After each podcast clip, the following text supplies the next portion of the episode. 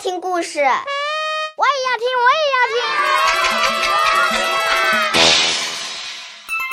故事来了，故事来了，口袋故事，孩子身边的故事大王。我要听一百个故事。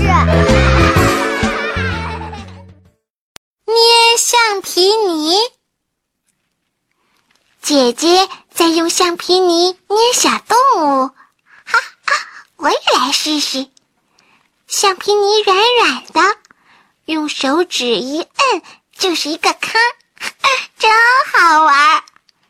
哎呀，姐姐捏出来一只小老鼠，尖尖的嘴巴，长尾巴，真是挺像的。